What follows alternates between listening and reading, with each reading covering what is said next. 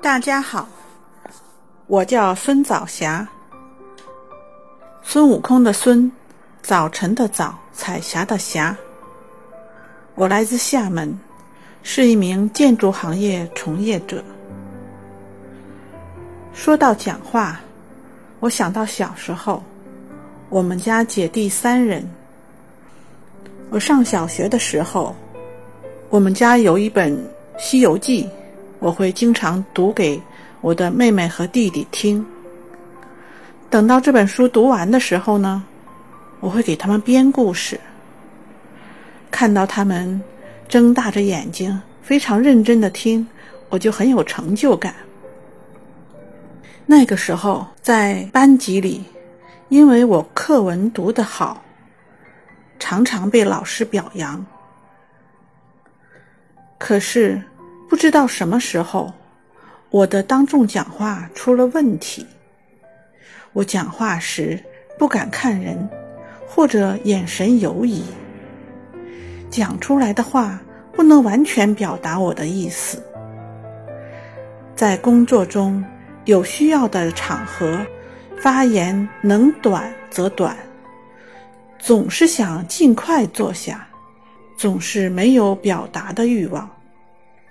我想过改变，还在上学时就订阅过《演讲与口才》的杂志，可是我却从没鼓足过勇气去做过演讲。就在一八年春节前，我偶然在喜马拉雅上听到了黄校长的《人人都能演讲》的音频，深深的被吸引了。我马上联系了道宝工作人员，定了去北京听课的行程。三天的课程结束，扫除了我之前的犹疑。道宝人和道宝课程一样，切实可信。老师们真挚诚恳，循循善诱，教导学员时。专业、耐心、敬业、礼貌。课程也一如同学们在喜马拉雅上分享的一样，深入浅出，安排合理。让我没想到的是，有些课程还非常有趣。比如，在表演课上，同学们配上了服装、道具。上台表演时，有些同学时不时的爆发出阵阵的欢笑。同学们还会自己改编创意，真的都是人才啊！来参加道宝国际研保培训课程，我已经是复训了两次，每次都有收获。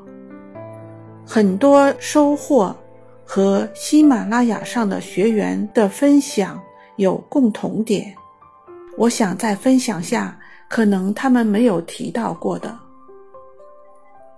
我认为我每次都有以下三点收获：一、收获了耳朵。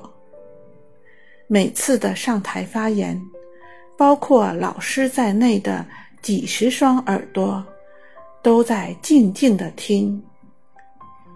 我们在平时没有信心说话，就是因为没有耳朵肯花时间安静的听。